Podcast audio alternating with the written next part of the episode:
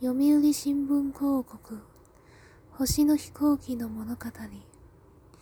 私はスターフライヤー客室乗務員の森口と申します。おかげさまで弊社は昨年10周年を迎え今新たな節目へと歩み出しています。その時間の中育まれているお客様との物語を新聞市場に手を伝えしたく今回は私の体験をお届けします。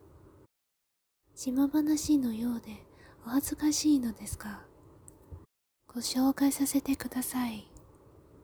ある日機内で出発準備をしていると膝にお荷物を乗せている女性がいらっしゃいました。大切に抱きしめているご様子を見て、私はとっさに空席確認をし、あるお声かけをしました。お客様はその後しばらく涙ぐまれているように見えました。そして後日思いかけずこのような心のこもったお礼状をいただいたのです。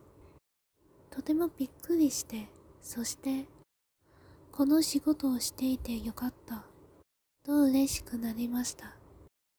このお手紙は一生大切にしたい私の宝物です。